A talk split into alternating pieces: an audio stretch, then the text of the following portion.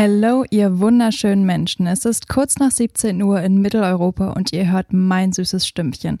Ich bin Ella und eigentlich würde jetzt der Moment kommen, an dem ich meine Co-Moderation ankündige, aber ich moderiere hier heute alleine. Zum Glück stehe ich aber nicht ganz allein im Studio, denn was ihr nicht sehen könnt, neben mir stehen Pia und Michael, die für uns heute die Sendung produzieren. Und die gute Pia interviewe ich später noch zu einer Sache, die sie in letzter Zeit sehr bewegt hat. Und ich spreche nicht von ihrem letzten Workout, sondern vom Lesen, also gedankliches Workout. Wann habt ihr zum letzten Mal wirklich ein Buch gelesen? Und ich meine nicht das eine aus dem Berg an Fachliteratur, den ihr euch hochmotiviert zum Semesterstart via Medimobs zugelegt habt. Laut einer Studie der Yale University soll häufiges Lesen das Leben verlängern. Lesen erhöht dabei nicht nur die Kreativität, es reduziert auch Stress und verbessert die emotionale Intelligenz. Jetzt aber nicht das Radio abschalten und in die nächste Kiezbuchhandlung stürmen. Also, ich meine, das könnt ihr gerne um 18 Uhr tun, nachdem ich euch pünktlich zur Leipziger Buchmesse den heißesten Scheiß auf dem Buchmarkt vorgestellt habt. Zuerst gibt's die nächsten drei Minuten aber Musik auf die Ohren. Der Frontsänger und Gründer der Disco-Rock- und Funkband Scissor Sisters macht nicht seit neuestem, sondern schon ein paar Jährchen länger auch Solo-Musik. Sein neuestes Album Last Man Standing erscheint Anfang Juni. Bei uns gibt's jetzt schon einen kleinen Vorgeschmack darauf. The Stage is Yours, hier kommt Jack Shares mit Too Much Music in einem Remix von das war Too Much Music von Jack Scherz. Wo wir beim Thema wären. Ich habe die Musikredaktion gebeten, mir in diese Sendung ganz viel und ich sag mal Wohlfühl in die Indie-Playlist zu packen. Und ich weiß nicht, wie es euch geht, aber ich bin hyped. Neben Musik geht's bei uns hier heute um mein zweitliebstes Thema, das Lesen. Kulturkompass. Seitdem Annie Arnaud 2022 den Literaturnobelpreis gewonnen hat, habe ich ungelogen alles an Gegenwartsromanen aus Frankreich verschlungen, was mir zwischen die Finger kam. Wer da auch so im Rausch war, dem ist Fatima Das ein Begriff. Für alle anderen 95 Prozent, ich hole euch kurz mal ab. Fatima Das, Jahrgang 95, lieferte mit Die jüngste Tochter 2021 den literarischen Über Überraschungserfolg in Frankreich. Und wie soll's anders sein? Natürlich eine Mischung aus Autobiografie und Fiktion. Kauchi Lena Marie hat die jüngste Tochter für uns gelesen und nachskizziert, welcher Mensch hinter dem arabischen Vornamen Fatima steckt. Ich heiße Fatima. Ich trage den Namen einer symbolischen Figur des Islam. Ich trage einen Namen, den man ehren muss. Einen Namen, den man nicht beschmutzen darf, wie man bei uns sagt. Beschmutzen bedeutet bei uns entehren. Wesech im algerischen Arabisch. So beginnt der Roman Die jüngste Tochter von Fatima Das. Darin geht es um Migrationserfahrung, Zugehörigkeit und der Suche nach der eigenen Identität. Die Autorin ist erst 26, lieferte aber letztes Jahr den literarischen Überraschungserfolg in Frankreich. Die Augen der Öffentlichkeit richteten sich außerdem auf sie, als sie in einem Interview mit der Journalistin Lea Salamé zur besten Sendezeit auf dem Radiosender France Inter mit ihrer Religion und Homosexualität haderte. Denkt sie wirklich, sie ist eine Sünderin, weil sie homosexuell ist? Auf jeden Fall, weil sie es für eine Sünde hält. Und sie? Ich habe keinerlei Absicht, die Religion zu reformieren. Also denke ich, dass Homosexualität eine Sünde ist. Doch der Reihe nach. Fatima ist fast 30. Sie ist Französin, gläubige Muslimin, Asthmatikerin, Feministin und Lesbe. Als einzige ihrer Familie ist sie in Frankreich geboren. Ihre Eltern stammen aus Algerien. In Rückblenden erzählt sie uns von ihrem Leben, von ihrer Kindheit und Jugend im Pariser Vorort Clichy-sous-Bois, von den Rap-Battles mit ihren Freunden auf dem Pausenhof und ihren Zwiegesprächen mit Allah, von ihrem Treffen mit Nina. In Nina verliebt sie sich, aber schafft es nicht, eine Beziehung mit ihr einzugehen. Wenn ich Algerisch spreche, versteht man mich manchmal schlecht oder überhaupt nicht. Also wird meine Mutter gefragt, was hat sie gesagt? Was wollte sie damit sagen? Ich will nicht, dass meine Mutter als Vermittlerin zwischen meiner Familie und mir steht. Ich will nicht, dass sie mich ihnen übersetzt. Ich will keine Fremde sein. Wer jetzt vielleicht durcheinander gekommen ist, ja, Protagonistin und Autorin haben den gleichen Namen. In Die jüngste Tochter wird nämlich autobiografisches mit fiktionalem vermischt. Das ist in Frankreich in den vergangenen gut 40 Jahren eine beliebte Methode, um Erfahrungen marginalisierter Gruppen darzustellen. Feminismus, Klassismus und Sexualität wurden so bereits verhandelt, als die Literatur noch elitärer und vor allen Dingen von männlichen heteronormativen Perspektiven geprägt war. Die jüngste Tochter ist aber keineswegs ein Tagebuch. Fatima Das ist nämlich ein Pseudonym.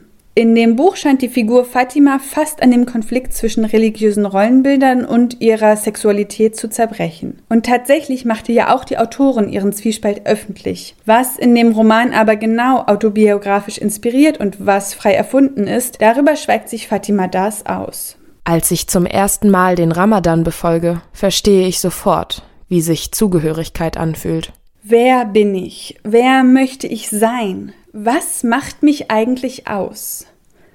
Das sind Fragen, die wir uns alle früher oder später im Leben stellen, und doch wirkt Fatima unglaublich hilflos. Auch weil sie sich niemandem in ihrem Umfeld anvertrauen kann. Fatima Das Erzählung schwankt zwischen Selbstzweifeln und Wut. Manchmal erinnert sie dabei an die Rezitation von Koransuren, dann wieder an Punchlines von ihrem Jugendidol Lil Wayne. Einen Ausweg wie im Bildungsroman gibt es in Die jüngste Tochter nicht. Fatima entsteigt am Ende weder der Asche und flieht ganz in die Metropole, noch entsagt sie der Liebe für die Religion. Vielmehr ist dieses Gefühl, immer zwischen den Stühlen zu sein, allgegenwärtig. Ich heiße Fatima Daas, ich bin Muslimin, also habe ich Angst, dass Gott mich nicht liebt, dass er mich nicht so liebt, wie ich ihn liebe, dass er mich im Stich lässt, die jüngste Tochter ist kein gewöhnlicher Coming-of-Age-Roman, sondern ein Plädoyer für queere Liebe, Glaube und Feminismus. Wem zum Beispiel die Bücher von Edouard Louis oder auch der Film Futur 3 von Faras Shariat gefallen, denen kann ich den Roman nur empfehlen. Ja, von Edouard Louis steht auf meiner Leseliste definitiv noch Anleitungen anderer zu werden. Ich habe mir von einer Buchhändlerin sagen lassen, das wäre der beste Einstieg in sein literarisches Schaffen. Und sie glaubt, dass Edouard Louis sein Leben lang wütend sein wird und besser kann es einem Schriftsteller ja gar nicht gehen. Puh. Ich persönlich kenne diese Wut und auch das Gefühl, immer zwischen den Stühlen zu stehen, wie es Couchy Lena Marie so treffend für Fatima Das in die jüngste Tochter festgehalten hat. Ich selbst bin Autorin und je öfter ich das sage, desto realer fühlt sich das für mich an. Und wenn ich mal keine Schreibblockade habe und wirklich zum Schreiben komme, dann eigentlich, weil ich wütend bin. Manchmal auf mich, manchmal auf andere, manchmal auf Berlin und am liebsten eigentlich auf die Gesellschaft. Mir hat mal ein Mensch nach einem meiner Poetry Slam Auftritte gesagt, dass ich diese Wut rauslassen muss, sonst bekommt sie Arme und Beine und wird haarig und frisst mich von innen. Denkt ihr euch jetzt? Und das dachte ich mir auch, aber irgendwo hat dieser Mensch ja auch recht. Und wenn ich ehrlich bin, dann habe ich diese Wut jahrzehntelang unterdrückt und wahrscheinlich haben die kleinen Wutmonster schon angefangen, an meiner Seele zu knabbern. Uah sage ich dann nur und deshalb raus mit denen und produktiv aufs schneeweiße Blatt Papier gebracht. Am Ende ist vielleicht nicht jeder Satz ein Meisterwerk, den ich in diesem wahnhaften Zustand in meinen Laptop hämmere, aber unter all den vielen Sätzen findet sich vielleicht genau der eine, der, sagen wir mal, nicht ganz so scheiße ist und an dem ich neu ansetzen kann, von vorne beginnen kann. Der nächste Song dieser Sendung dreht sich um das, was bestenfalls nach der Wut kommt. Er handelt nämlich davon, aus vergangenen Fehlern zu lernen und Menschen, die einem am Herzen liegen, eine zweite Chance zu geben. Astidir ist isländisch für Jahreszeiten und an dem Punkt hatte mich die Band eigentlich schon. Das achte Studioalbum der Indie-Folk-Band erscheint am 15.09. und daraus hören wir jetzt. Ja, das war Alessandra mit Queen of Kings. Der Song handelt von Alessandras Erfahrungen als bisexuelle Frau in einer konservativen Umgebung aufzuwachsen. Anfang des Jahres ging King of Queens übrigens auch viral auf TikTok. Wir, also CouchFM, sind auch auf TikTok. Folgt uns da gerne unter couchfm.berlin. Und wenn ihr auch mal am Mikrofon stehen wollt, dann ja, macht das doch einfach. Redaktionssitzungen sind immer montags 18 Uhr Georgenstraße 47. Und für alle die, die gerade nur durch die Sender sippen, ihr hört Couch FM auf der 91.0 bei Alex Berlin. Couch FM. Ein Projekt der Humboldt-Universität zu Berlin in Zusammenarbeit mit dem Medieninnovationszentrum Babelsberg. Ja, rund 9,12 Millionen Deutsche lesen laut Statista E-Books. Circa 8 Kilo CO2 werden für die Herstellung eines Readers verbraucht. Dagegen für 250 Seiten werden über, haltet euch fest, 12.000 Bäume gefällt. Und die Herstellung eines Buches benötigt dazu noch sehr große Mengen an Wasser und Energie. Wir haben euch gefragt, wie lest ihr eure Thriller, Sachbücher, Romane, Erotik, Schmöker lieber? Als E-Book oder im klassischen Taschenbuchformat? E-Book, weil es platzsparender ist, weil es handlicher ist und weil es weniger einstaubt und weniger wiegt. Ähm, prinzipiell bevorzuge ich natürlich Bücher, wobei der Nachteil da ist, wenn man jetzt irgendwie einen 1000 Seiten Wälzer hat und man möchte ihn unterwegs lesen, dann muss man den immer mitschleppen und für solche Fälle habe ich dann eben halt das E-Book. Ein Buch in der Hand zu halten ist natürlich ein sehr schönes Gefühl, was man nicht ersetzen kann. Aber für mich haben E-Bücher vor allen Dingen zwei Vorteile. Und zwar ist es platzsparender, vor allen Dingen, wenn man in einer kleinen WG-Zimmer wohnt. Und zweitens, wenn man ein Vielleser ist, kann das auch schon besser für die Umwelt sein, weil weniger Bäume gefällt werden müssen. Auch wenn ich E-Books praktischer finde, bevorzuge ich trotzdem ganz klar das richtige Buch, weil mir das einfach ein viel schöneres Gefühl gibt, daraus zu lesen, die Seiten umzublättern, an den Seiten zu schnüffeln. Das ist einfach ein ganz besonderer Kick. Es ist unentschieden, weil praktisch gesehen ist auf jeden Fall das E-Book tausendmal besser. Aber trotzdem der emotionale Aspekt, was das Buch angeht, dass man, wenn man sich gerade ein neues Buch kauft und das aufschlägt zum ersten Mal und dann dieser Geruch einem entgegenkommt, das kann das E-Book einfach nicht nachmachen. Ich bin tatsächlich riesiger Fan von E-Books, da ich einfach all meine Bücher überall mit dabei habe und durch die Markierungen dann auch immer meine Highlightstellen finde. Definitiv Bücher, weil ich es einfach total schön finde, etwas in der Hand zu haben beim Lesen und dass man auch den Fortschritt sieht. Und außerdem, wenn man Bücher auch im Schrank stehen hat über mehrere Jahre, finde ich, entwickeln sie einfach auch eine eigene Seele und das finde ich einfach besonders schön. Ja, hm, dieser Geruch von neuen, aber auch von alten Büchern. Bei mir haben sie tatsächlich noch einen recht praktischen Zweck. Sie stabilisieren mein Bett. Yes, also wer eine Couch zum Ausklappen zu verkaufen hat, mail an info at couchfm.org. ich mache natürlich nur Spaß. Too Many Things in My Head. Too Many Things, so heißt auch die neue Single von The Linda Linders. Die Mädels aus LA sind gerade mal zwischen 12 und 18 Jahren alt und schon so richtig am Durchstarten.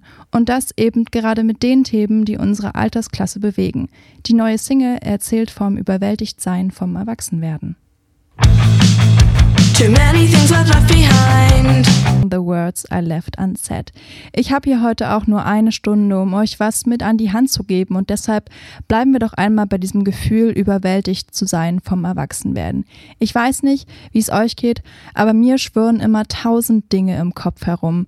Bald werde ich 25 und damit muss ich auf einmal auch so vieles selber zahlen. Krankenkasse, ähm, ja, okay, eigentlich ist es nur die Krankenkasse und dass ich dann kein Kindergeld mehr bekomme, aber mich stresst dieses Erwachsenwerden, diesen Punkt so übel, weil ich weiß ja nicht einmal, was ich überhaupt vom Leben will. Was brauche ich? Was brauchst du? um glücklich zu sein? Vielleicht die Ergebnisse der letzten Klausur, mehr Sonne im April, dass dein Crush dir zurückschreibt oder brauchst du einen Neuanfang? Hals über Kopf die Ausbildung hinschmeißen, von Bayern nach Köln ziehen und die eigene Sexualität erkunden? Lisa fühlt sich, als würde sie ersticken. Ihre Mutter ist eine, und ich formuliere es mal seicht, entschuldigt den Ausdruck, narzisstische Kuh. Ihr Chef ist ein sexistisches Arschloch und ihr Freund, naja, der ist eigentlich ganz nett, aber irgendwo haben sie sich auseinandergelebt in den vier Jahren Beziehung und dabei ist Lisa erst 19. Wovon spreche ich eigentlich? Inka Lindberg hat 2022 mit We Fell in Love nicht nur den Roman zum Song von Girl in Red, und das kann ich euch nur empfehlen, geschrieben, sondern, wie ich finde, dem Genre des seichten Liebesroman endlich so ein bisschen Pep verliehen. We Fell in Love in October ist jetzt, würde ich nicht sagen, ein sprachliches Meisterwerk und einige Plot-Twists wirken auch so ein bisschen konstruiert und auch vorhersehbar auf eine Art und Weise. Aber das macht alles nichts, weil ich als Leserin am liebsten mit den ProtagonistInnen befreundet wäre. Was würde ich geben, um mir ein Tattoo von Carla stechen zu lassen? Oder um ein Stück von Mayas Bananenbrot in dem Szenecafé in Köln zu essen? Lisa, ich fühle mit dir, wenn du sagst, dass du Max nicht mehr liebst und Carla küsst. Lisa, ich weine mit dir, wenn du an deine Ex-beste Freundin denkst. Und Lisa, ich bin so wütend wie du, wenn deine Mom dir mal wieder sagt, wie enttäuscht sie von dir ist. Selten habe ich mich mit einer Protagonistin so identifizieren können wie mit Lisa aus Inka Lindbergs Roman We Fell in Love in Oktober. Und Leute, ich kann euch sagen, wo ich diesen Oktober sein werde. In Köln. Couch FM. Täglich 17 Uhr bei Alex Berlin auf 91.0. So, auch der österreichische Singer und Songwriter Gray Shadow hat sich getrennt und dann nach seinem Platz im Leben gesucht. Sein neuester Song Found Out handelt von diesem Umbruch in seinem Leben, inklusive Träume, Sehnsüchte und Überforderungen. Hier kommt Gray Shadow mit Found Out.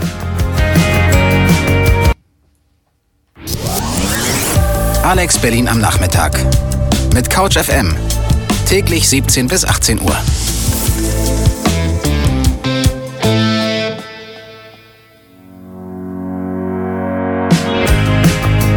Couch FM auf der 91.0 bei Alex Berlin und ich bin Ella. Und wenn ich nicht gerade Bücher verschlinge oder bei CouchFM moderiere, dann arbeite ich als freie Journalistin. Und welches Thema könnte mich da mehr bewegen als ChatGPT? Y-Kollektiv, ein Funkformat auf YouTube, lässt ganze Reportagen von der KI skripten. Die Redaktion des Freitags schürt Angst vor selbstauslösenden Maschinengewehren. Und El Hotzo hat einen neuen Twitter-Kanal, in dem statt ihm nun ChatGPT über die CDU, Elon Musk und Büro, Bürojobs aufregt. In dem sich ChatGPT über die CDU aufregt, so rum. Bitte was, frage ich mich, kommt als nächstes? Und bitte wann haben wir JournalistInnen, ja, sind wir falsch abgebogen. Kautiana schaut für uns auf Schweden. Da gibt es nämlich ein Positivbeispiel, wo eines der größten Medienunternehmen KI und Journalismus so verknüpft, dass RedakteurInnen entlastet werden. Gesprächsstoff. Zugegeben, als Studentin mit dem Ziel, irgendwann mal im Journalismus arbeiten zu wollen, klingt die Vorstellung von einer künstlichen Intelligenz, die journalistische Texte verfasst, erstmal nicht so prickelnd. Dazu kommen dann auch noch Meldungen wie die von Microsoft im Juni 2020. Das Unternehmen entlässt in den USA und Großbritannien insgesamt mehr als 70 JournalistInnen, die über Zeitarbeitsfirmen angestellt waren. Warum? Ihr Job soll zukünftig von einer KI übernommen werden. Obwohl auch ich bei solchen Meldungen ein mulmiges Gefühl bekomme, will ich kein allzu dystopisches Bild von der Zukunft malen. Denn es gibt auch positive Beispiele, die die Arbeit von Mensch und Maschine erfolgreich kombinieren. Ein Blick nach Schweden lohnt sich. Mit Media, einem der größten schwedischen Medienunternehmen, ist es gelungen, KI in Redaktionen zu integrieren und dadurch JournalistInnen zu entlasten. Die KI übernimmt unter anderem Sportmeldungen und Immobilieninserate. Aufgaben, die für ihre menschlichen KollegInnen eher lästig und zeitfressend sind. Diese Arbeitsteilung bietet JournalistInnen die Möglichkeit, sich auf Intensivrecherchen und investigativen Journalismus zu konzentrieren. Es ist aber nicht mal unbedingt notwendig, über die Landesgrenzen hinaus nach solchen innovativen Projekten zu suchen. Auch in Deutschland gibt es immer mehr Unternehmen, die Programme basierend auf Natural Language Processing, also automatisierter Texterstellung, entwickeln. So zum Beispiel auch AX Semantics aus Stuttgart. Also die Technologie, die wir anbieten, ist eine, die dem Journalisten völlig freie Hand lässt bei der Gestaltung der textlichen Inhalte. Unser Modell heißt Human First. Unser Produkt mit dem Feature Set Write First ist genau daraus ausgerichtet, dass der Journalist selbst die Formulierung wählt, die, die Tonalität wählt, die der Artikel hat. Die Software kostet 800 Euro monatlich, sei aber jederzeit kündbar, wie Gründer und Geschäftsführer Saim Alkan mir erklärt. Für eine arme Studentin klingt das erstmal nach einer sehr hohen Summe. Allerdings sind Unternehmen ja hier die Zielgruppe und die können sich das durchaus leisten. Das zeigt sich vor allem daran, dass AX Semantics langsam, aber sicher auch in Redaktionen zum Einsatz kommt. Fakt ist, es sind einzelne Redaktionen, die damit experimentieren. Das wird immer mehr. Und wir haben natürlich mittlerweile auch Redaktionen, die das öffentlich bekennen. Wir hatten auf den Medientagen ähm, letztes Jahr eine Stuttgarter Zeitung im Podium sitzen oder äh, die APA die österreichische Nachrichtenagentur ähm, oder News.de aus Leipzig, die alle drei darüber berichtet haben, dass sie es einsetzen, was sie damit machen, wie sie die Texte kennzeichnen oder nicht kennzeichnen, was die Beweggründe sind und was ich ganz interessant fand, welchen wirtschaftlichen Erfolg sie mit dieser Automatisierung haben. Also wo wird denn Geld verdient damit und kann man damit überhaupt Geld verdienen, wenn eine Maschine einen journalistischen Text schreibt? Saim Alkan hat eine konkrete Vorstellung davon, wie der Journalismus der Zukunft aussehen könnte. Stichwort hier hybride Redaktionen. Ich fahre wahnsinnig gern mit meinem Auto oder mit meinem Motorrad über ein paar schöne Landstraßen und würde mir das nie nehmen lassen, auf dieser Landstraße selber zu fahren. Und das vergleiche ich jetzt einfach mal mit kreativen Berufen, wo es um, um das Schaffen eines Textes geht, eines Bildes, eines Videos. Ich habe Spaß am Schreiben ähm, und trotzdem erfinde ich so eine Software Warum? Weil wenn diese Motorradtour zu Ende ist und ich fahre nach Hause, dann regnet es grundsätzlich, also so gefühlt auf jeden Fall, jeden Sonntagnachmittag. Und irgendwo ist immer Stau. Und dann steht man in diesem Stau und dann würde ich wahnsinnig gerne der KI das Fahren überlassen. Und ich glaube, wenn wir das übertragen auf den Job des Journalisten, dann gibt es einfach Texte, auf die habe ich voll Bock das soll die Maschine gar nicht schreiben. Also A, haben wir diese Datenpunkte gar nicht, um, um aus diesen strukturierten Daten den Text zu schreiben. Und entsprechend muss das ein Mensch machen und soll es auch machen, weil es macht ja Spaß. Ne? Das ist die schöne Landstraße, auf der ich gerne fahre sozusagen. Das ist für mich eine hybride Redaktion. Der Computer steigt ein als echter Helfer, als Zuarbeiter. Aber es gibt einfach Dinge, das ist wie Staustehen und es gibt Dinge, das ist wie Landstraße fahren. Und da müssen wir die Trennung aufmachen und das ist für mich diese hybride Redaktion und diese Idee des Human First. Also wir integrieren die KI in einer Redaktion unter Berücksichtigung dessen, was den Menschen Spaß macht, nicht dessen, was technisch möglich ist. Ein System also, das so oder so ähnlich ja auch bei Mitmedia in Schweden schon ganz gut funktioniert. Mein Gespräch mit seinem Alkan hat mir die Angst vor einer Zukunft, in der Roboter mir meinen Arbeitsplatz stehlen könnten, weitestgehend genommen. Klar ist aber auch, dass der Einsatz von künstlicher Intelligenz im Journalismus und in allen anderen Bereichen mit Regulierungen verbunden sein muss. Nur so kann gewährleistet werden, dass niemand auf der Strecke bleibt und dass Mensch und Maschine am Ende mit und nicht gegeneinander arbeiten. Ja, wer nach diesem Beitrag noch nicht so ganz beruhigt ist, dem empfehle ich das Sachbuch Leben 3.0. Wird die KI uns ins Verderben stürzen oder zur Weiterentwicklung des Homo sapiens beitragen? Max Teckmann ist Autor des Buches, Forscher und Gründer von Future of Life. Das Institut hat Ende März in einem offenen Brief gefordert, das Training von KI-Systemen für mindestens sechs Monaten auszusetzen. Für mich klingt das, was Kautiliana berichtet, einerseits nach einem ziemlich entspannten Leben. Polizeimeldungen im Lokalblatt nur noch von der KI. Würde mich ja auch ein bisschen entlasten, wenn ich wüsste, dass ich als Jungjournalistin nicht mehr darauf ab, dafür abgestellt werden könnte. Andererseits will ich mir das aber auch nicht nehmen lassen, denn Journalismus ist für mich immer noch ein Handwerk und deshalb kommt jetzt hier meine Meldung des Tages. Am 18.04., also heute, ist der National Columnist Day, zu Deutsch Tag der Zeitungskolumnisten. An diesem inoffiziellen Feiertag erinnern US-amerikanische JournalistInnen an den Kolumnisten Ernie Pyle. Für seine Kolumnen und Frontberichte während des Zweiten Weltkriegs gewann er 1944 den Pulitzerpreis. Ein Jahr später wurde er von einem japanischen Scharfschützen erschossen. Ich muss an der Stelle ein, eingestehen, dass ich als Teenagerin auch eine Zeit lang Kriegsberichterstattung statt Lokaljournalismus machen wollte und ich hatte wohl, naja, einen ziemlich verklärten Blick auf die Welt. Ich weiß nicht mehr ganz, wie ich an das folgende Buch geraten bin, aber ich kann es jedem und jeder nur empfehlen, die sich für Berichterstattung im asiatischen Raum interessiert. In No Friend But the Mountain spricht der kurdisch-iranische Journalist, und jetzt hoffe ich, ich spreche ihn richtig aus, Beros Bukani von seiner Zeit auf der Abschiebeinsel Manus. Das ist im Norden von Papua-Neuguinea. Sechs Jahre hielten ihn die, die australischen Behörden auf der sogenannten Abschiebeinsel in einem Auffanglager für staatenlose Flüchtlinge fest. Dort wurde er seelisch und körperlich misshandelt und all die Zwischenfälle hat er seinem Übersetzer geschrieben. Auf einem Handy. Satz für Satz. Und dieser Übersetzer hat daraus ein Buch gemacht. Anfang 2019 erhielt Beros Bokani, der da gerade wieder auf freiem Fuß war, dann sogar noch, und das ist das Absurdeste der ganzen Geschichte, den wichtigsten australischen Literaturpreis für sein autobiografisches Werk. Nichts für schwache Nerven, würde ich sagen, aber die 9,99 Euro UVP sind da richtig gut investiert. Ja, bevor ich Couchipea später noch nach ihren Buchempfehlungen frage, haben wir jetzt noch ein bisschen Wohlfühl-Indie für euch. Tropical LTD mixt 80er Elektro und Disco mit ganz viel Synthesizer. Der neue Song des Berliner Trios ist ein Uptempo-Club-Song, also holt das Tanzbein raus und viel Spaß mit Tropical LTD featuring Jenny B und Lasershine B. Ein Song, der es definitiv auf meine private Playlist geschafft hat. Schon länger auf besagter Playlist sind tatsächlich ein paar Songs der folgenden Band. Godsmack. 1996 gegründet, haben sie im Februar ihr achtes Studioalbum rausgebracht. Ihr hört jetzt, und darauf freue ich mich schon besonders, Godsmack mit zwar What About Me von Godsmack. In dem Song geht es um die Erkenntnis, dass wir ziemlich oft viel Energie in Beziehungen stecken und uns eigentlich viel öfter fragen sollten, wo das eigene Glück dabei eigentlich bleibt. Irgendwo ganz passend zu dem Buch, das Couchy Pia heute für uns mitgebracht hat. Ich freue mich wirklich sehr, endlich nicht mehr nur über meine Empfehlungen mit unserem geneigten Publikum zu sprechen, sondern jetzt auch dich zu interviewen. Das Buch hat dich, und ich zitiere, echt fertig gemacht. Hallo Pia, schön, dass du es trotzdem geschafft hast. Ja, hallo.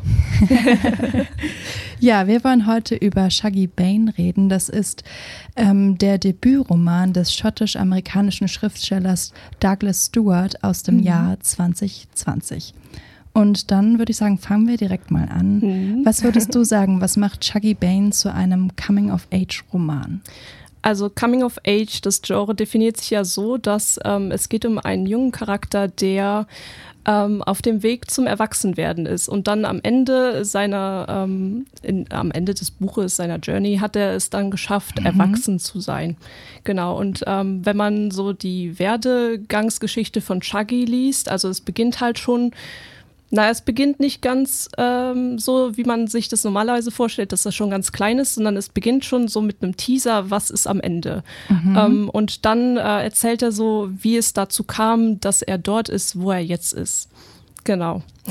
Also ich versuche nicht so viele Spoiler zu sagen, aber ähm, wenn nicht, warnen wir euch vor. Ja, genau. Ja, interessant. Ich habe den Roman selbst nicht gelesen, aber eine Rezension aus der Süddeutschen Zeitung. Mhm. Und da stand drin, dass das zentrale Stilmittel des Romans die, und ich zitiere, maßlos ins Monströse gesteigerte Bösartigkeit einzelner Figuren sei. Und ich habe mhm. das gelesen und dachte mir so, uff, inwiefern kann man sich denn da überhaupt noch in die Figuren so richtig einfühlen? Ja, ähm, also jetzt muss ich doch ein bisschen was zum Plot erzählen. Okay. also es geht ja um den jungen Shaggy Bane, ähm, mhm. der wächst mit seiner Mutter Agnes auf. Und äh, Agnes hat ein sehr großes Alkoholproblem. Ähm, das kommt halt dadurch, dass Agnes irgendwie fühlt, dass sie in ihrem Leben was verpasst hat. Sie ist an einem Punkt in ihrem Leben, wo sie nicht so ganz glücklich ist und das Gefühl hat, ja, ich will irgendwie mehr und ich muss mehr aus mir machen. Sie hat auch immer so die Vorstellung, dass sie irgendwann äh, so ein bisschen aufsteigen kann und mhm. reich werden kann. Und mit dieser Hoffnung hat sie, sich, äh, hat sie sich an einen Mann gebunden, der ihr das so halbwegs verspricht, aber ihr nicht ganz treu ist okay. und sie auch nicht so gut behandelt. Also Triggerwarnung an alle, die dieses Buch lesen wollen. Mhm. Ähm, so im, ich glaube, es war das zweite Kapitel, ist eine richtig schlimme Szene, also SA wow. und so. Ähm, ja, das war schon richtig heftig. Äh, da hast du dann schon die Brutalität von zumindest Shaggys Vater, Shug Bane. Ähm, und der Charakter wird auch nicht besser im Buch. Also da ist es schon mal krass. Und dann hast du zum anderen auch ähm, Agnes, dadurch, dass sie alkoholkrank ist, hast du dieses mhm. Problem, dass sie halt jedes Mal, wenn sie betrunken ist, dann hat sie irgendwann so eine Grenze erreicht, wo sie zu viel getrunken hat. Ja. Und dann wird sie brutal gegenüber Shaggy sogar. Mhm. Also im Sinne nicht, dass sie ihn schlägt, sondern halt so, dass sie ja so ihn mental so ein bisschen fertig macht und alle Menschen um sie herum. Und ähm, an der Stelle sagt Shaggy auch, dass ähm, das nicht seine richtige Mutter ist, sondern dass es halt seine Alkoholmutter ist. Das ja. ist der Alkohol, der das mit ihr macht. Und Weil es ja auch eine Krankheit ist. Genau, es gibt dann diese zwei Persönlichkeiten von Agnes. Einmal mhm. äh, die Alkohol-Agnes und dann äh, die normale Agnes. Und dann ist es immer so ein, äh, so ein Hin und Her, ja, wenn du, wenn du Glück hast, erlebst du die normale Agnes, die sehr liebenswert ist, die ihren Sohn vergöttert, die alles für ihren Sohn macht. Und auf der anderen Seite dann halt die Agnes, die ihn ähm, mit Bier, also mit Biercans äh, spielen lässt, also wie ja. sagt man, Bierdosen, ja. die ähm, Geld von diesen, also damals gab es ja noch diese, da musste man Geld reinwerfen und dann wurde es warm, warmes Wasser und so. Ja. Die da das Geld rausholt und dann irgendwelche Telefongespräche nachts macht und Okay. äh, statt dieses Geld zu nehmen und äh, für Ihrem Shaggy Sohn aus zu essen zu kaufen. Genau, dann nimmt sie dieses Geld und ruft dann, wenn sie besoffen ist, irgendwelche Leute an Ja. oder verbrät dieses Geld halt für den Alkohol. Mhm. Und dann bist du immer so, in der Mitte des Buches gibt es so einen Moment, wo du wirklich wieder Hoffnung hast, dass es Mhm. doch noch gut ausgehen könnte. Ja. Und alles andere verraten wir jetzt mal nicht. Genau. Magst du für uns das Buch mal kurz so in eine Zeit einordnen? Wo befinden wir uns eigentlich? Genau, also wir befinden uns äh, 1980 in Schottland. Damals ähm, war ja so Thatcherism, also Margaret Thatcher war an der Macht und hat diese ganzen ähm, Minerkolonien, also ähm, Bergabbau, Ja. ähm, hat sie alle geschlossen, weil sie der Meinung war, ja, das braucht man nicht mehr so richtig. Und dann herrschte eine riesige Armut in Schottland. Mhm. Und zu dieser Zeit spielt es auch. Und ähm, ganz am Anfang des Buches zieht Shaggy mit seiner Mutter in diese Region. Ähm, weil Chuck Bain, also sein Vater, wollte Agnes für sich haben und äh, sie so aus ihrem äh, Umfeld rausholen Mhm. und sie so ein bisschen isolieren, damit sie äh, so von ihm abhängig wird. Am Ende verlässt er sie dann, aber ja. Ja. Also das ist schon sehr früh, nicht am Ende des Buches, also kein Spoiler hier. Okay. Ja, interessantes Setting. Du hast auch schon so ein bisschen von diesem Moment gesprochen, an dem man glaubt, dass noch alles gut werden könnte im Buch. Wie würdest du denn sonst so den Erzählstil von Douglas Stewart beschreiben? Ja, also es ist äh, sehr neutral, ist ja so allwissender Erzähler, dritte Person. Ähm, Da spricht das Literaturstudium aus dir. ha? genau. also ähm, auch so diese brutalen Szenen sind eigentlich so mehr beschreibend statt so involviert. Und ich glaube, das Mhm. macht das Ganze auch so brutal, weil ähm, er beschreibt halt sehr Sehr plastisch oder? sehr, ja, sehr detailgetreu auch, Mhm. wie Dinge passieren.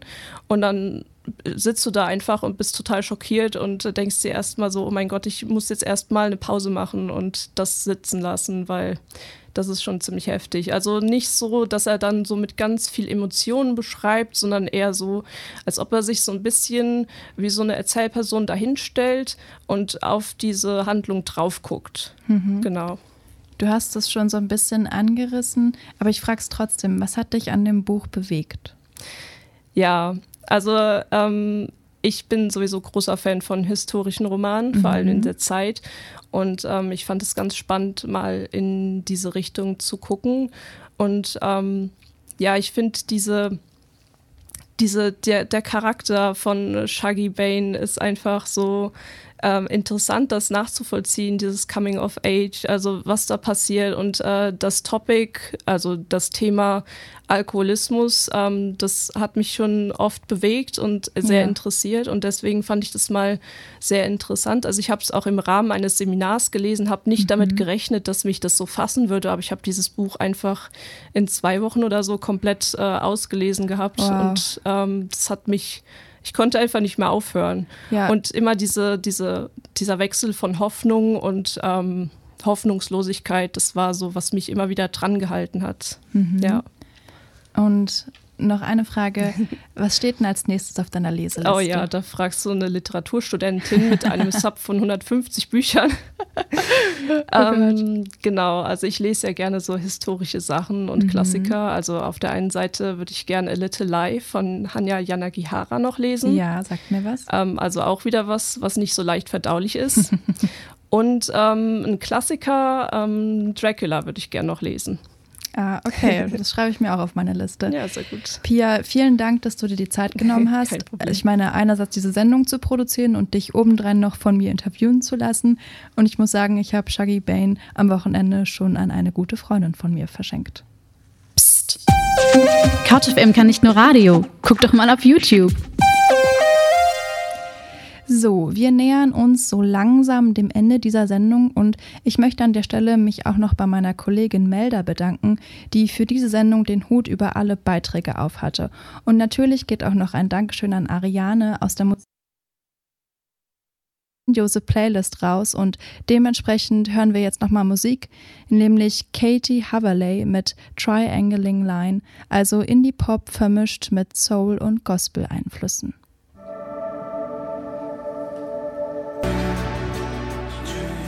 Ja, hello, ihr wunderschönen Menschen. Das, was ihr gerade gehört habt, war übrigens Hyper Lily mit Yuma. Wir haben uns da ein bisschen verklickt.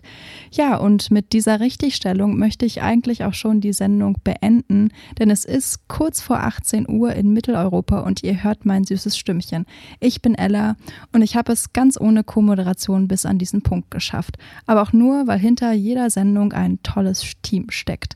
In dem Sinne, das war Couch FM auf der 91 90 bei Alex Berlin. Im Anschluss hört ihr das Comedy- und Satire-Magazin Quatschbrötchen. Und davor gibt's den Song, den ich eigentlich schon angekündigt habe: Katie Haverley mit Triangulating